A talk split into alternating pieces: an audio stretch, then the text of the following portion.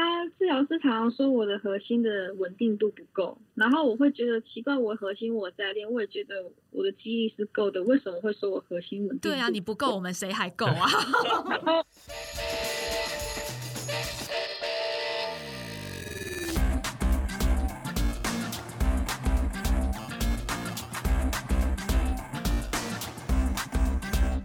迎大家来到这一集运动人的 Pancake。今天的 Pancake 也是一个练歌房，让我们先来送上一曲歌，给我们今天的来宾。祝你生日快乐！祝你生日快乐！祝你生日快乐！祝你生日快乐！欢迎我们五月份的寿星黄婷英，欢迎欢迎，Happy birthday to you！谢。在我们大家好，在我们录音的前两天，婷英刚度过你三十二岁的生日，对不对？对今年有许什么生日愿望吗？我希我今年继续身体健康，然后备战亚运，有好成绩。比如说有这个日进斗金啦，中乐透的部分都没有许愿吗？都还是把你的重心放在嗯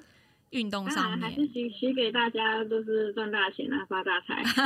今天呢，很开心可以邀请到粉红小钢炮来。我个人也是非常期待访问你很久很久了，但因为呃，我相信今年从去年开始啦，其实是从有疫情的时候，选手们就在比赛的节奏上面有点被打乱。像婷英今天也是人在国训中心跟我们做远端连线的。那婷英，你其实嗯，刚好我们录音的这个时间，不只是婷婷过完生日，也是在几个礼拜之前，不久之前，杭州亚运刚宣布确定延赛，所以这个部分先了解一下，说婷婷心情上面，或者是整个计划上面还 OK 吗？啊，计划上是 OK，因为因为一切还是从头来，等于说去年所选的选拔一些资格什么的，全部今从今年从头从零开始。嗯我觉得是对我来讲是一开始听到的时候会觉得还蛮可惜啊，然后会觉得心情还蛮低落，因为觉得我我备战亚运，然后选选拔国手，花了很大的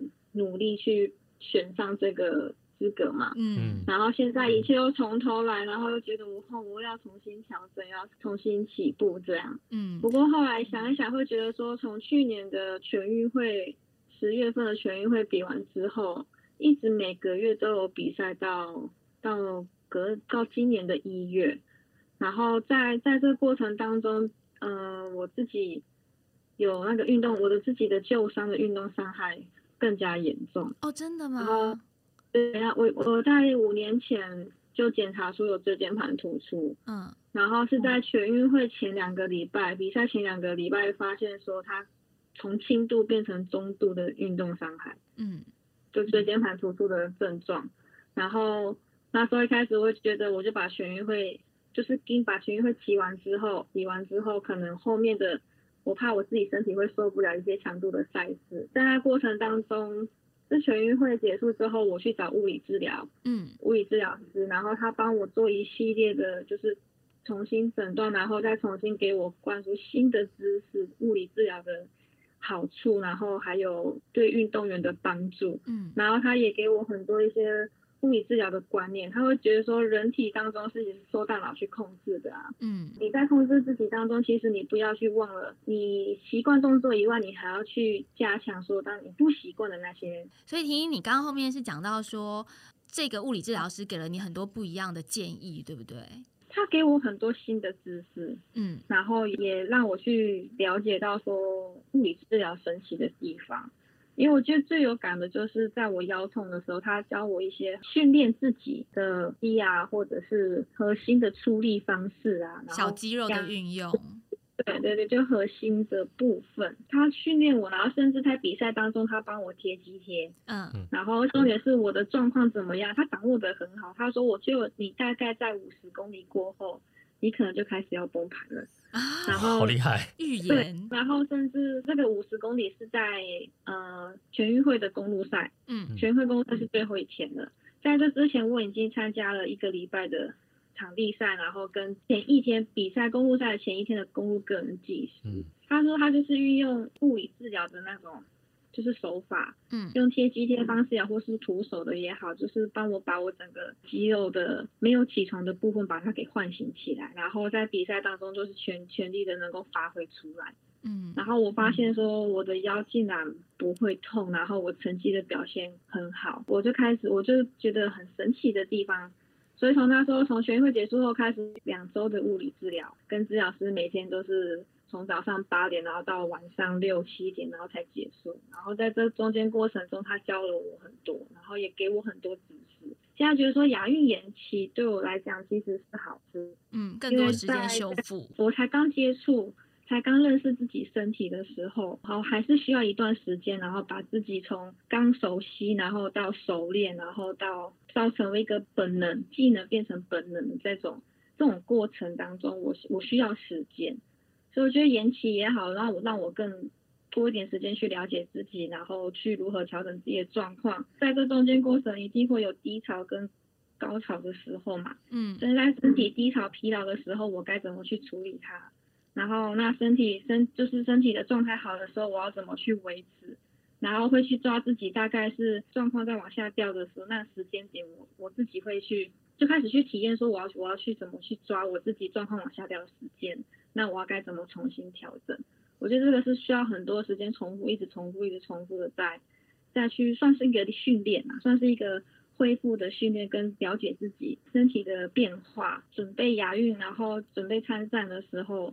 就会更了解说我要怎么去清楚的拿捏好自己的呃身体的状况，然后去应战这样。过程当中，婷英觉得很神奇，感受到了物理治疗带给你的帮助。但我听了，我也觉得有一个蛮神奇的部分，就是因为婷英的自由车生涯已经迈入第二十年了。事实上，好像很多运动观念真的是这几年才逐渐兴起，因为。呃，迈入二十年的生涯之后，才开始重新认识自己的身体，所以在这之前，你其实比较少接触到像物理治疗这样的领域，对不对？其实有在接触，只是没有到很熟悉。嗯以前我对治疗师的那种想法就是，我身体受伤了，我找你，你就是帮我放松，然后帮我去做舒缓的动作。嗯但是我觉得没有去很深入了解到说训练物理治疗的训练这一块是会有多么帮助我的专项的表现。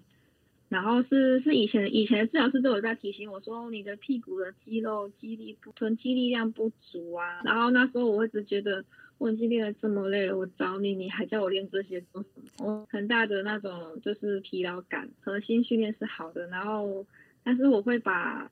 就是所有的训练全部都要集中在说我的骑车训练结束之后，接下来我就是练核心，嗯练核心的训练。我就是想把全部的训练全部就在一餐就全结束，然后下午就是好好的放松休息。完全然后有了解时。候大大部分介绍那时候物理治疗的时间，大部分都是我可能他治疗到一半，我可能就睡着了，因为太 太累了这样。然后就是说，对，变成说治疗师想要再给我，他他发现我的精神状态不太好，他他就没办法一直在教我就是物理治疗的观念。然后是自己后来也不知道怎么回事啊，可能就应该是感谢我椎间盘就中中度伤害，让让我的身体感受到更疼痛，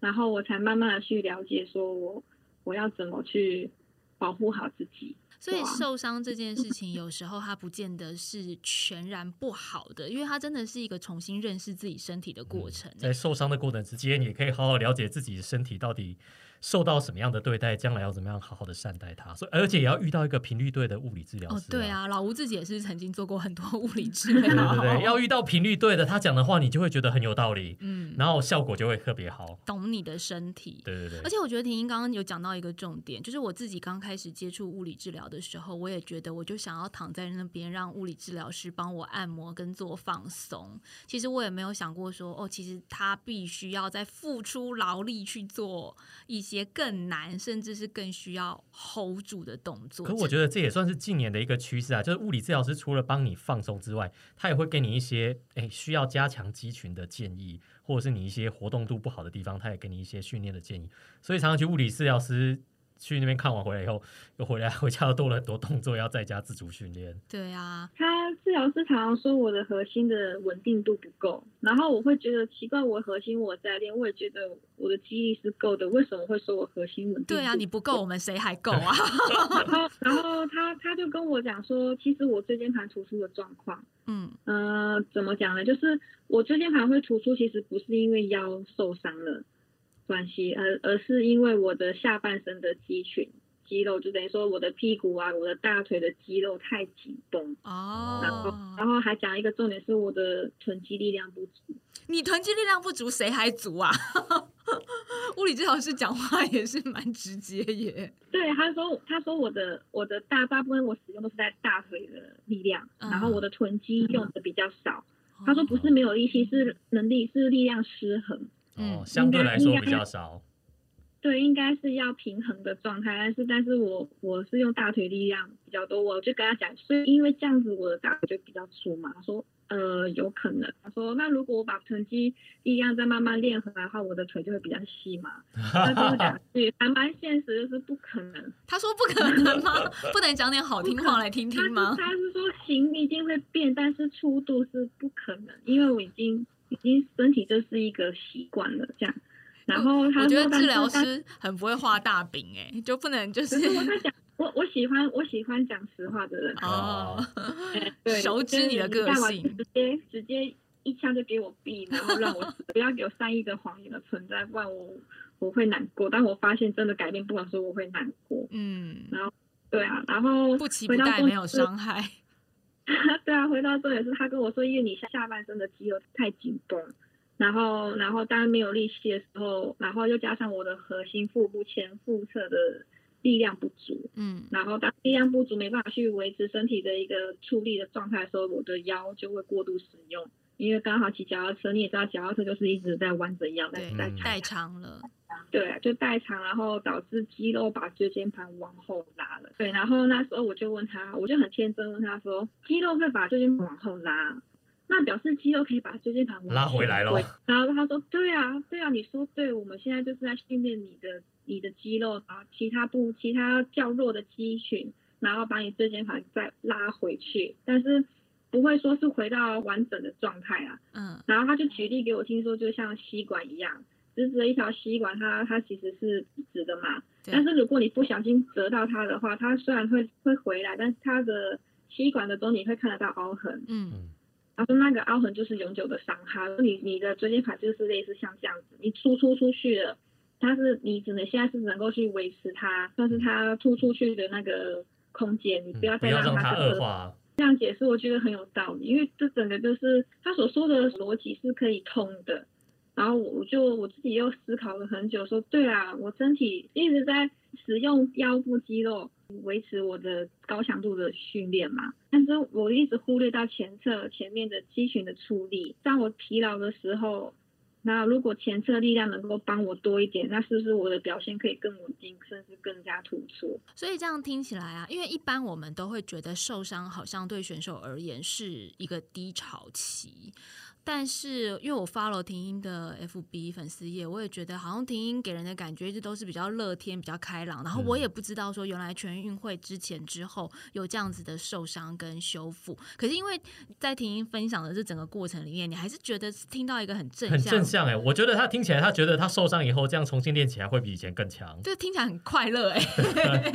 应该是有很多对身体的学习啦。对啊，所以其实我觉得这个受伤，它就在婷英的叙述之下，变成好像不像低潮期，一种，转机，反而像是一个学习期、嗯。学习的状态，吸收了很多，然后有长知识的那种进程，这样。我会觉得说，一个人在低潮的时候，或是受伤的状态，一定是有某些时候是我过度使用，比如说为什么会掉头发，可能是用用脑过度啊，然后不然就是像像我我为什么腰受伤，就可能就是过度使用它才会受伤。嗯然后为什么我会一直状况往下掉？可能可能我前面一直都没有忽略了恢复训练这个这个环节，所以导致我的状况一直往下掉。当你在最低潮的时候，你可以想到说我为什么现在是会变成这个样子，然后去回头回想说我到底哪个环节做错了，那就是从那个环节去改变，然后再慢慢的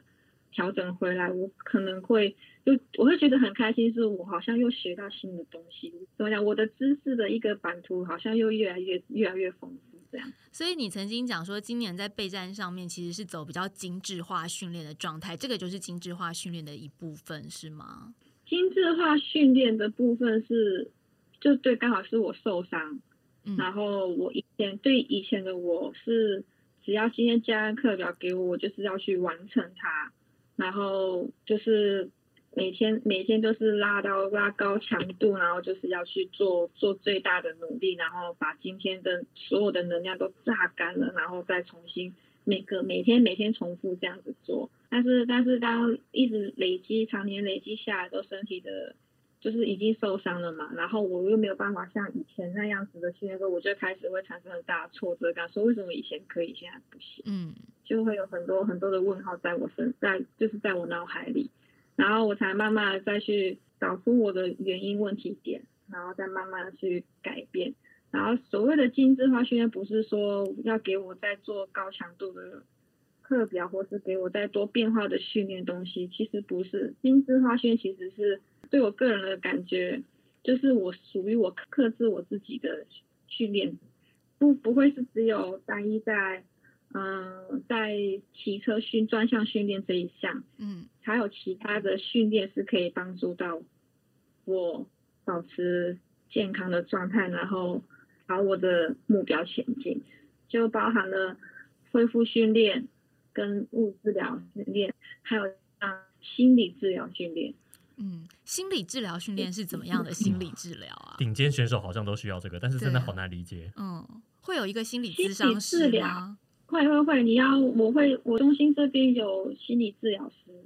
然后运动心理治疗师，然后他他会他会引导我，就是在在我去找他说话的时候，其实我就像像这样，就是一直聊天，然后然后我记得我去找他聊的时候，他感觉我们两个好像就是刚认识，就是要认识彼此，他想认识我，想多了解我一点。我有从从我十二岁开始练车，这样讲了二十年，讲讲了二十年，一年一年讲下来发吗？生发生什么事情，然后就是一个一个问，他就一个一个一个一个问，然后才就是知道知道我的家庭状况，知道我的我在职场上的就是交友圈这一块，确定不是因为要找媳妇所以做生涯调查？真性社的感觉。对呀、一年一年讲，一年一年分享哦。然后我觉得心理治疗师的特点就是他想要先去了解你，嗯然后可是我觉得他们记忆力很好，就是有好几次在找他做就是做心理智商的时候，他会记得说，哎，我记得你有说过你爸爸什么怎样怎样，或是你的家人怎么怎么了，然后他就问说，那你觉得自己现在是一个什么样的人？他那那时候是要拼拼奥运吧，然后还是还是全运会，忘我忘记了。他就是问我说：“你这么当你就是这么疲劳状态下，他说那你现在是还想要比赛吗？”然后我就跟他讲说：“其实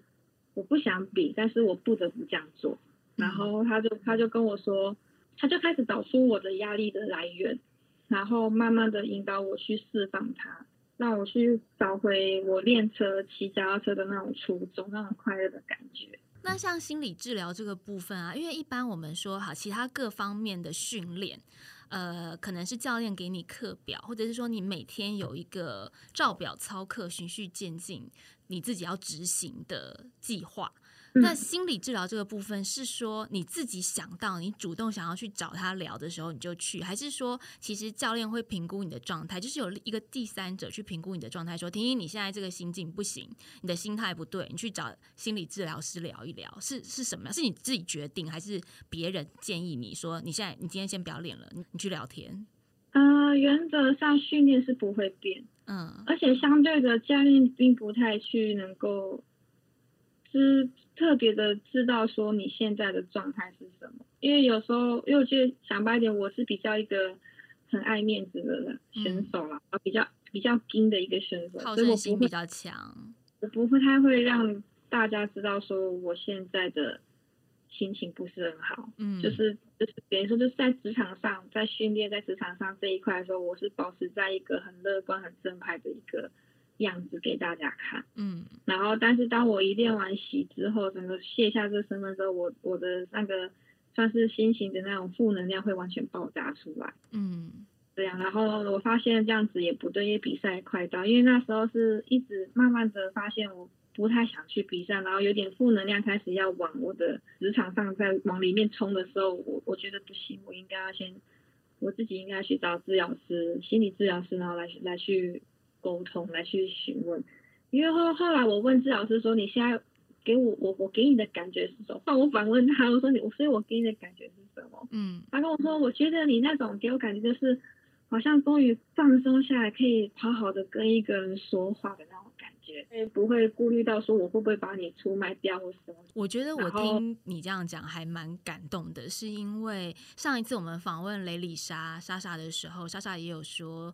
呃，他常常在社群上面表现出来的正能量，其实都是他消化了很多负能量之后才会产生的。那我相信有 follow 婷音的粉丝们也都知道，说真的，婷音 always 都是一个小阳光，对，always 那个小虎牙露出来笑得很开心，po 文也都是给大家很欢乐的感觉。但我相信选手其实有很多很多这种劳累、阴暗，对我们讲嗯 pain cave 嘛，嗯就是这么多承载的。呃，不管是体力上、身体或者是心理上面所要承载的重量，都比一般人多很多。一般上班族就已经会有心理压力了，更何况你有时候是背负着一种荣耀或者是别人的期待。所以我就听完婷婷这样讲，我觉得蛮感动，是因为你在这个过程当中，其实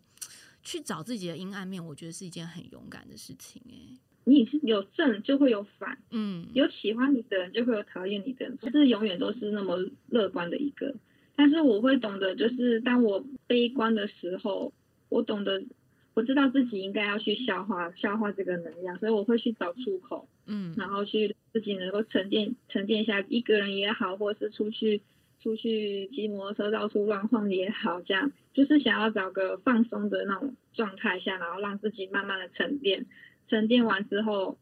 的那种会你你的那种发现你的能量开始慢慢又恢复回来的时候，你就会你又会回到回到一个原本的快乐的自己，然后再呈现给大家看。嗯我觉得运运动员运动员最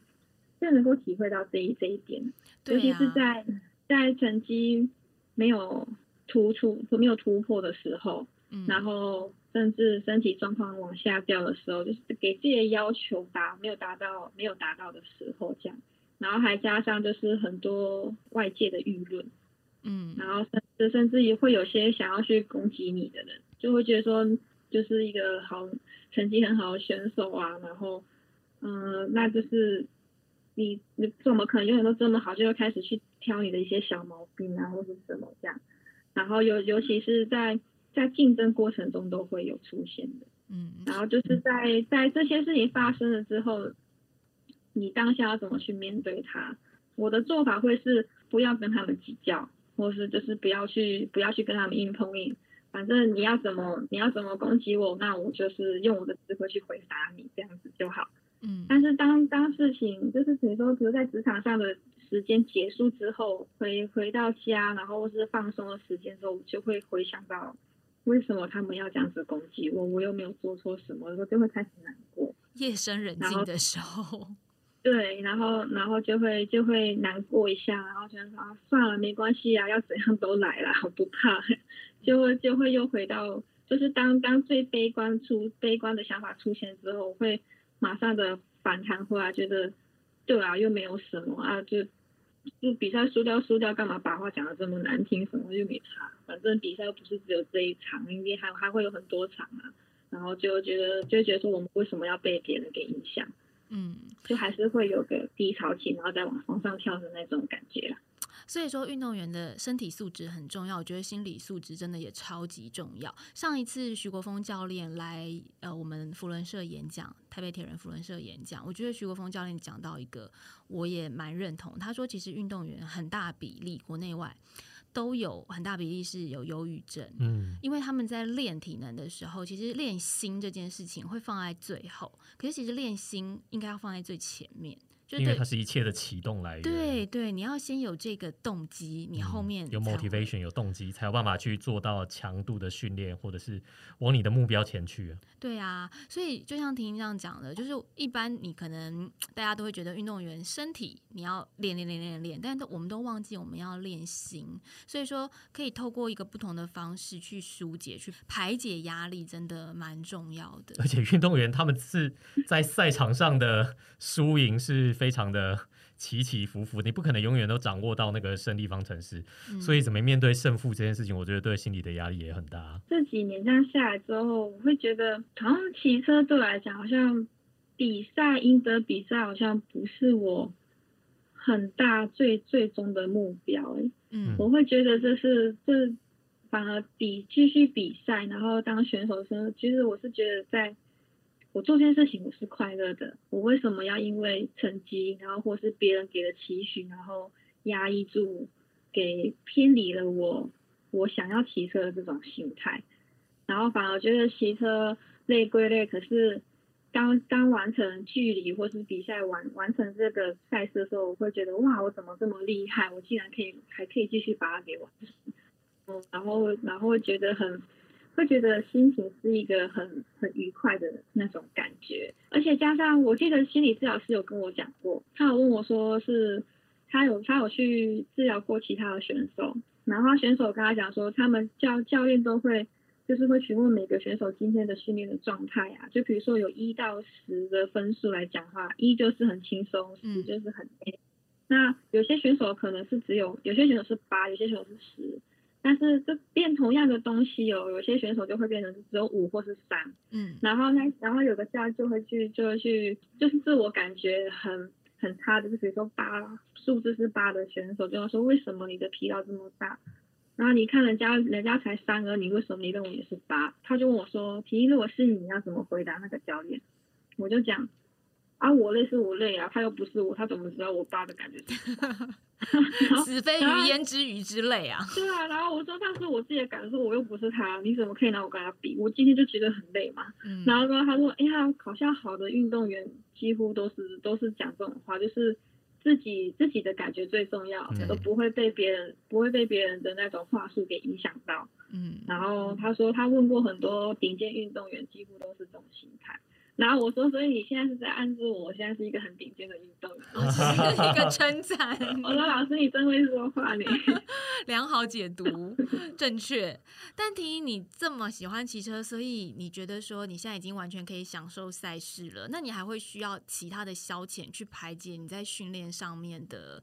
劳累，或者是偶尔的低潮吗？因为如果说真的很想要转移自己的那种就是疲劳指数很高的时候，有一些运动员可能会去做跟自己原本在从事的运动不一样的事情，比如说去做甜点。或者是说好可能去游泳，还是说你真的心情不好，你就还是去骑车啊？心情好跟不好都是在。都在一起在骑车。骑车，对，然后心情不好，就是在我最累最累的时候，或是达达没办法达到我的要求的时候，或是比赛真的比的很差的时候，嗯就是都完全都是处决在说自己身体的回感觉回馈，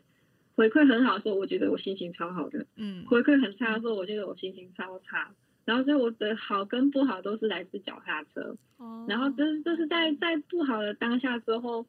就像我刚刚讲的，会去我会去审视自己，我为什么要一直处在这么悲、这么难过的情绪里面？他说他不好就没关系，不然就是不要去想了，然后也不要受到别人的影响。然后就就很简单，是我一周七天，我练六天，我是从礼拜一到礼拜六，或是或是都有做训练。嗯所以当礼拜天是我休息的时候，有人找我说要去骑车的时候，我会直接回他，我不要跟你一样当神经病。我说我已经骑，你为什么还要叫我骑车？我可以骑摩托车跟你后面，我就是不要骑脚踏车。拜托你让我让我从脚转变手转也好吧。真正的休息日，对，我说休息日就是就是完全的休息、放空，或是去放松。嗯就是不要去想脚踏车的事情，这样我觉得对我来讲会达到一个身心的平衡啊。嗯。但是除了心态上自己的调整之外，你会去做一些比较具体的事情转移焦点吗？具体啊，我我因为我知道你很会打扫，这兴趣吗打扫很很厉害，是不是？上次那个周佩妮访问的时候有说，打扫打扫的话是因为怎么讲？现在不比较不太会去打扫。现在不打扫了吗？因为在左训不用打扫打扫，不是我放松，打扫是我对我自己的一个要求。我不喜欢家里这么乱。哦，结果打扫也是有压力。对，其实打扫不要想，它是一个劳动，它不是个不是个运动，然后很累，很累的。为什么还要去碰它？嗯，所以有时候有时候那时候是就是处决在说我是一个很精的状态下，什么事事都要要求完美的那那个状态。所以我我会特别的去整理家里，然后把把家里全部用的干干净净的这样。那你现在学会弄乱了吗？不是弄乱，就学会就是东西放着就先放着，想到再把它放回去就好。嗯，不要给自己那么大压力。因为那时候就过过几年之后会觉得，现在会觉得说我把它打扫这么干净，然后我一天我一个礼拜又住不到两三，又不住。住不到两三天，嗯，那我干嘛把它，我干嘛把它整理这么干净？要做什么？然后会觉得，要不然就是想到的时候再弄一下，这样就好。嗯，选你正解。当然，对，当然就是也不会，也不会很夸张，是衣服都不折啦，或者是把它弄乱啦，或者是那种垃圾都不倒，不会到这么夸张，不会到这么糜烂的。嗯，没事。但这样听起来，整个就是今年，不管是在训练的方式上面、心理的调试上面，然后甚至说生活的细节上面，都有一些转变。可是因为呃，老吴，你知道婷婷给那个车友呃印象深刻的名言，就是如果你骑车骑不好，你坡爬不上去的话，就是你练不够。不够。所以现在婷婷这个是不是？因为你现在也开始学会说身体要修复啊，要放松啦，所以真的不能逼自己去练到极致。哎，那是不是给车友的建议要换一下？不能再说他们练不够了。不会啊，其实还是要他们还是练 不够。他刚刚都说了他一个礼拜练六天，你没有骑到六天，你还骑不好，那就是练不够。好，就是给我骑到六天。你还是要骑到六天，然后你该放松的去放松。对对对对，你没有骑到六天的话，就是练不够。哎，其实我不知道为什么会变成我的名言呢，好奇怪。其实很很多就是在聊天过程中，他们竟然把把我讲过的话当做就是给他就是断章取义去了。其实他们那时候就问我说：“婷要怎样爬坡才会快？怎样冲刺才会快啊？”嗯，然后我就我就回说。我就会他说一开始一两个在问的时候，我就会很认真的回答他说哦，可能是你训练的训练的周期啊，然后还其实还是要去多爬坡多什么的。嗯。然后其实呃，我讲白点就是一个体感的问题嘛，还有还有体力往上升的时候，你就感觉你爬坡有比较好的嘛。嗯。那相对于脚踏车的运动是心肺耐力啊，那它就也是很现实的一个运动。你没有你没有什么去训练的话，它的退步呢退步就很快。嗯嗯。就。会就会是你还是要保持保持基本的有氧训练，你才能够让自己的体力不要往下掉这么这么多啊。嗯啊，如果你是那种练一天休三天，练一天休三当附件的话，那当然就是不会不会有不会有很大的进步嘛，然后甚至可能是停留，或是甚至往下掉啊。嗯，然后就觉得会觉得说，就是有时候看到车他们就是轻松骑，然后你你的你的，我感觉说你的你的流程就是很轻松骑的。就是休闲期的状态，你现在来问我说你你要怎么怎么爬怎么爬坡才会快？说我当然就会讲，就你你就是练不够嘛，所以强度没有拉起来，爬坡比较慢呐。对，它会变成名言的原因是因为你醍醐灌顶的敲醒了他们。对于休闲组的我们，真是醍醐灌顶啊！就是大家都心里面觉得哎被说中了，然后就这个这个练不够是我对。大家就是算是我对外，我对外大家问询问我训练的东西的时候，我就是很直接的回答他，很答很回答他们的一个话题这样。但是练不够这个精神，它其实是一个我的精神。嗯，我觉得练不够对我的精神来讲，对照我自己，我会觉得常常我会常常说我自己练不够，然后车友跟我说你这样子还练不够啊？你有没有看看我们都已经都已经被你就是。他看不到你的车尾灯了，你还说你练不够这样，然后我会觉得，就觉得会觉得说练不够这个这个意义来讲，就是因为在在当选手这段过程，我碰到很多的挫折，然后也遇到很多很多的问题，然后但是当我当我就我举个例，就是在比如说我在比赛的时候我输掉了，然后或者是。或者是嗯、呃有团体战术，然后把我就是四四打一啊，或是二打一这种的，就是我一个人要去对付好多好多个人，然后他们可能是团体合作的方式这样子。然后当我输掉的时候，我当下心情不是很好，我觉得我是被人家被人家用战术运用给搞掉了，这样嗯不是不是能力，不是大家来定狗机，然后一对一那种，就是用实力去赢人家的。嗯但是后来我想到，我会突然，我就是很很难，就是难过自己输掉的时候，会突然想到，哎呦，干嘛给自己这么多的抱怨啊？啊，讲简单一点，如果今天我能力够的话，那我还怕他们就是一个，就是全部人打我，全就是三三四个，然后围攻我一个嘛。嗯，我说我今天能力够的话，我就是直接就突围出去了，我害怕他们全部在追我这样子。嗯然后我觉得简单来说就是自己练不够，然后像你的座右铭这样子。对，然后但是我会觉得，我为什么我会练？为什么我会让自己练不够？我会觉得我会想，我还会想要去找出我的呃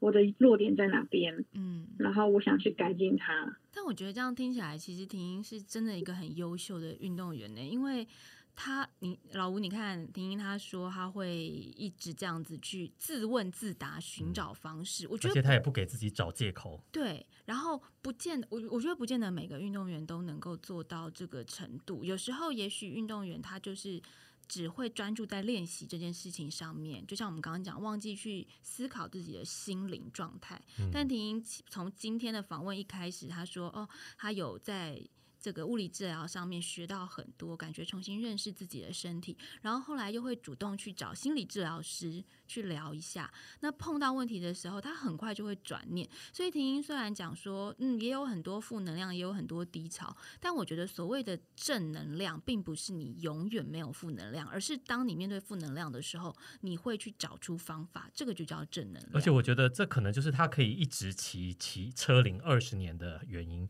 就是他不但喜爱这项运动不够啦。啊，因为练不够了，二十年还不够啦。他不但喜欢这个运动，而且他真的很正面的。对呀、之后会考虑那个吗？进入铁人三项的领域吗？因为游泳也是你的强项哎。游泳是我的兴趣，不是我的强项。但是以啊你的资质来说，你喜欢的运动都会变很厉害。对，我觉得因为不会不会，很多国外的自由车选手后来退役也会去玩铁人三项诶。我会去玩，但是我不会，我不会就是当把自己当选手去训练铁人。嗯我就是去参与，然后就就是当做一个呃车友的那种那种感觉，然后去参加这个挑战赛，嗯然后软挑战挑战自己这样。在不同的运动当中，铁人三项是包含了三个运动嘛，嗯然后而且都是在又是就是这么长的距离，然后完全就是个人的极限挑战。然后我觉得我很喜欢去挑战我自己，这样讲不对，其实我喜欢我喜欢运动，嗯，然后我会觉得如果再一直骑脚踏车，我会觉得我为什么不要去尝试其他？然后我就想要尝试球类的话，也要有人跟我对打，也要有人跟我去。就是跟我相同的兴趣，才能够有培养一个运动的一个默契啊。嗯但是当没有这个人没有存在的时候，那我该怎么办？然后我就会觉得说，铁人三项是一个不错的选择，嗯，因为我喜欢的运动跟我讨厌的运动都在这里。所以是讨厌游泳是不是讨厌跑步吧？我讨厌跑步，你是不是？大家都讨厌跑步啊。喜欢跑步的人很少啦。真的真哦的啊我跑步真的不喜欢，我很讨厌跑步，我光走路就有点打嗝。走走路都懒是不是？因为讨厌走路，所以就练习骑脚踏车，然后脚踏车就变很厉害，听起来超合理的啊、这也蛮正向的。真的啊，因为你跑步跑很久，你跑了大概十分钟，你可能才可可能才能跑个一公里吧。嗯，对我，我以前以前十几岁的时候，那时候在国训中心，嗯一样在国训中心里面的体能测验，我那是可能是我有史以来测最慢的一次的三千三千公尺，因为差不多跑几分钟，是二十分钟，二十一，公里，三公里对啊，二十一。我跑了大概二十七分吧。哦，那真的有有点慢。你故意的吧？你是真的讨厌跑步吧？没有跑到我整个脸色发白了，你知道吗？我们现在有点想要叫我叫我叫我下来不要跑，可是他看我又跑的好像好像又好像可以，他希望我能够完成这个距离，然后他就就天天不叫我下来，他就叫他就让我一直跑一直跑，然后跑完之后跟我说：“其实你还好吗？我看你脸色发白嘞。”然后就很白目问我这个话，我就跟他说：“你就看我脸色发白，为什么不叫我下来？”然后说：“没有，我看你跑的还是还是很可以啊，那你就继续把它完成。”嗯，哎呀，这怎么这样子嘞？但是婷婷这样讲了，说她很讨厌跑步之后，我反而更期待有一天你来玩铁人三项。你是不是想在跑步的时候刷他卡？不是没有办法刷他卡，但我好想看你跑步的样子对啊哦，你看干嘛？好想看他讨厌的时候跑步的样子，变成一个卖点，就变成一个卖点。大家来看我你婷莹跑步有看过，那种星星跑步的样子，太夸张了。就脚短短的，然后然后又抬不起来，然后手又手又哎手也举不起来。可是听到这个超超超正面的，就是对我们有很大的激励。对啊，就是说跑步二十七分钟，可是他黄庭也骑车那么强。是啊，啊所以每一个呃比赛项目，每一个运动项目都有它呃有趣、吸引人，或是让人讨厌的地方，或是各自的领域都不隔行如隔山隔行如隔山。但还是实还好，还有其他的，就是我会想说，当我没有训练的时候，其实我会想要再去，嗯、去露营啊，或者是做一些户外的活动，嗯，我觉得很好，或是或是像是环岛之类的，骑脚踏车环岛。你好像一直都一直都很想要骑脚踏车环岛，对不对？对，我很想环岛，只是我一直都没有没有自己的时间，然后去给自己嗯、呃一个礼拜多或是两个礼拜时间去环岛。等一下，你环岛不用骑两个礼拜，以你的如果是黄庭英环岛，不是应该两天吗？对啊，你想要慢慢玩的想要想要。好好的体验啊！我们不是休闲期，啊，对对对对，休闲时间的时候不能这样弄。所以你想要一边玩，然后一边呃体验台湾的风土民情，但还是用骑车的方式把它完成就。是就想当个背包客啊，然后游玩台湾，你那背着背包，但是骑着脚踏车这样子，没有把把把把背包寄到我想目的地，然后这样子我才有动力骑到那里去。哦，这是一个方式，对。对那我想说，大家都是期待说，哎、黄庭英一日环台，或者是 听起来就超合理。超合理的啊，二日环台。你光那个五二零我就有点在犹豫了，更何况环台，对，好像反而。好像反而有时候职业选手没有办法忍耐这种骑那么久，就是很挑战骑，然后是超过十几个小时，因为嗯他们都骑很快，他们很少会骑超过十几个小时。对，可是要骑那么快就不可能骑那么远，就用那个速度没办法。嗯，就是我就要先了解自己的状态啦。嗯像我这个想睡觉的时候，我就是会直接人家跟我讲话讲到一半，我还是会睡着的那一种。哦，那就真的不能骑这种 我，想睡觉的时候，我怕我就是有生命的危险，对对对，我太危险了。我先先先不要，先不要碰。很可爱耶，已经就是过了三十二岁生日，但感觉还是有二十岁的赤子之心在婷英的心里面。今天跟你聊天好开心，觉得也很期待，就是你可以完成自己的，不管是环岛这种很生活化的梦想，或者是说在亚运甚至奥运对这样子的目标，也很期待呃你的认识自己的这个部分是越来越健全，然后给我们很多很棒的观念，带领我们其他的车友和运动人一起在运动这个领域当中，用正向的方式去呃让自己走得更长久。而且今天听完以后，我觉得就很期待婷的蜕变，因为感觉她在这一段期间学到了很多不同的知识，感觉嗯在了解自己身体以后，应该在接下来的运动表现上会有很不一样的表现。对啊，而且因为人家说有时候低潮、高潮、受伤、低潮，或者是呃状态高潮，它其实只是一个周期，嗯因为你一定得先下来之后，你才可以再往上。所以我就觉得哇，好期待你之后的，不管是在赛事上的表现，或是生活上面更多的精彩，还有嗯，给我们这种正能量的正能量激励，在这个过程当中，怎么说？我追求的东西其实不是说很明确，说我一定要拿奥运奥运奖牌啊，或是亚运奖牌，这个反而不太是我的目标。嗯我会觉得能够能，我很想去参与，就像那时候我参加奥运的时候那种感觉，就是我我很想去参与看看，说跟这些呃世界级的选手在参加赛事那种震撼是多么的多么的呃兴奋，嗯然后而且我会觉得我是在我是在一个摇滚去看比赛的那种概念。嗯，你是想要把自己当小迷妹 这样子放在里面，看看别人。对，而且可以看得到那个世界世界级选手的真面目，然后你可以知道，哇，他现在跟我，我那时候在奥运的时候，我就会就是跟技师讲说，咦，现在旁边世界冠军坐我旁边吃饭，我超超级超级兴奋，很就是可就会觉爱得耶。就会觉得说，我发现说，其实骑车多牌是一个目标，但是不是我的，不是我真正所想要的那种感觉。我想要的感觉就是，哇，我可以跟我竟然可以跟这么顶尖的选手在同一个同一个等等级赛事一起出现，嗯，我会觉得这是他们给我一个很大的鼓励跟动力，然后让我希望我能够继续的呃再继续奋斗下去这样。但我觉得这光是在想法上就很健康啊。嗯，对啊，如果不是以胜负为考量的话，嗯，但基本上要站上世界的舞台，就必须要把自己变得很强，才有练这个很大，才有这个入场券，对，所以不能练不够啊，真的不能练不够，还是要练够一点。要样练不够，你才能够知道你自己哪里要加强。对啊，希望你接下来真的都是可以很顺利的，然后也这么开心的维持下去，在自行车的领域当中去发掘很不一样的。呃，就即便已经走了二十年啦，还是可以去发掘很多不一样的乐趣。今天谢谢婷英接受我们访问，谢谢，对啊，觉得收获丰谢谢硕，谢谢，祝你一切顺利，也谢谢大家谢谢收听，拜拜，拜拜。